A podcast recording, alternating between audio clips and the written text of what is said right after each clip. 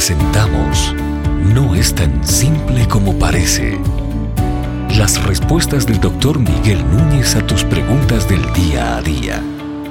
Bienvenidos. ¿No cree usted que la iglesia evangélica tiene muchas cosas potencialmente condenables hoy, como lo tiene la iglesia católica?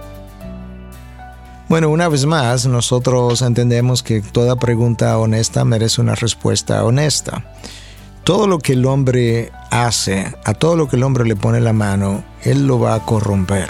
De tal forma que nosotros tenemos que decir que ciertamente en lo que es hoy considerado como iglesia protestante o iglesia evangélica, hay muchas cosas dignas de condenar.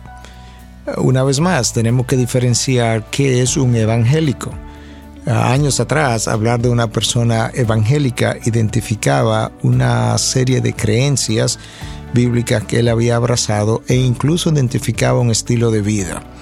Ya ese no es el caso y por tanto dentro de lo que es la iglesia protestante se han desarrollado una serie de movimientos que no son protestantes ni son evangélicos, pero están supuestamente bajo esa sombrilla. Y hay muchas cosas que pudieran ser condenadas, desde estilo de vida inmoral de parte de líderes religiosos que han salido a la luz y que incluso han sido han perdido su ministerio precisamente por dicha inmoralidad, hasta proclamación de doctrinas que no corresponden a la verdad de Dios, que no corresponden a la revelación bíblica.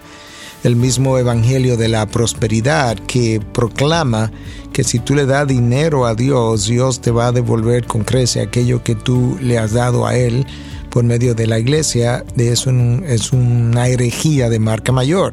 Quizá la apostasía más grande que yo pudiera pensar ahora mismo en lo que algunos llaman iglesia evangélica, pero que no lo es, tendría que ser, ah, yo tendría que decir que es el Evangelio de la Prosperidad él mismo proclámalo y recíbelo. Gente que pretende controlar lo que le va a pasar o controlar su futuro, porque ya yo lo declaré, como que yo puedo declarar que voy para voy de viaje el año que viene a Europa y que ya como lo declaré, pues yo debo darlo como por sentado que así ocurrirá como si el hombre tuviera poder en sus palabras, representa otra de las herejías de la iglesia evangélica. De manera que nosotros no podemos defender la práctica de aquellos que se llaman evangélicos necesariamente.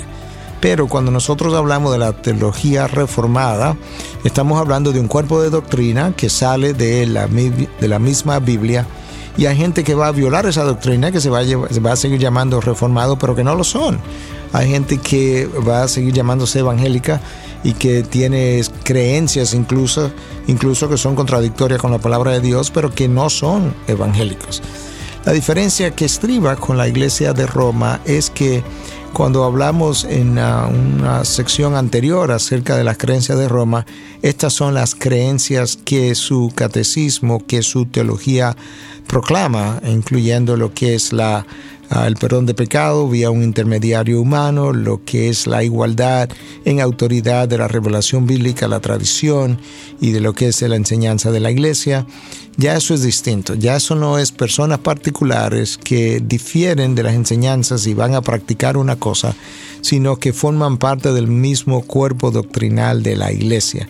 De manera que la desviación está en el centro y no en la periferia, en el caso de aquellos que se llaman protestantes que creen y o viven de una manera distinta a lo que la Biblia revela, su, la corrupción está en la periferia. En otras palabras, el centro, el corazón doctrinal que sale de la Biblia sigue siendo el mismo que los reformadores abrazaron hace 500 años, pero ellos han distorsionado lo que verdaderamente es la esencia de la doctrina y ya eso es otra cosa.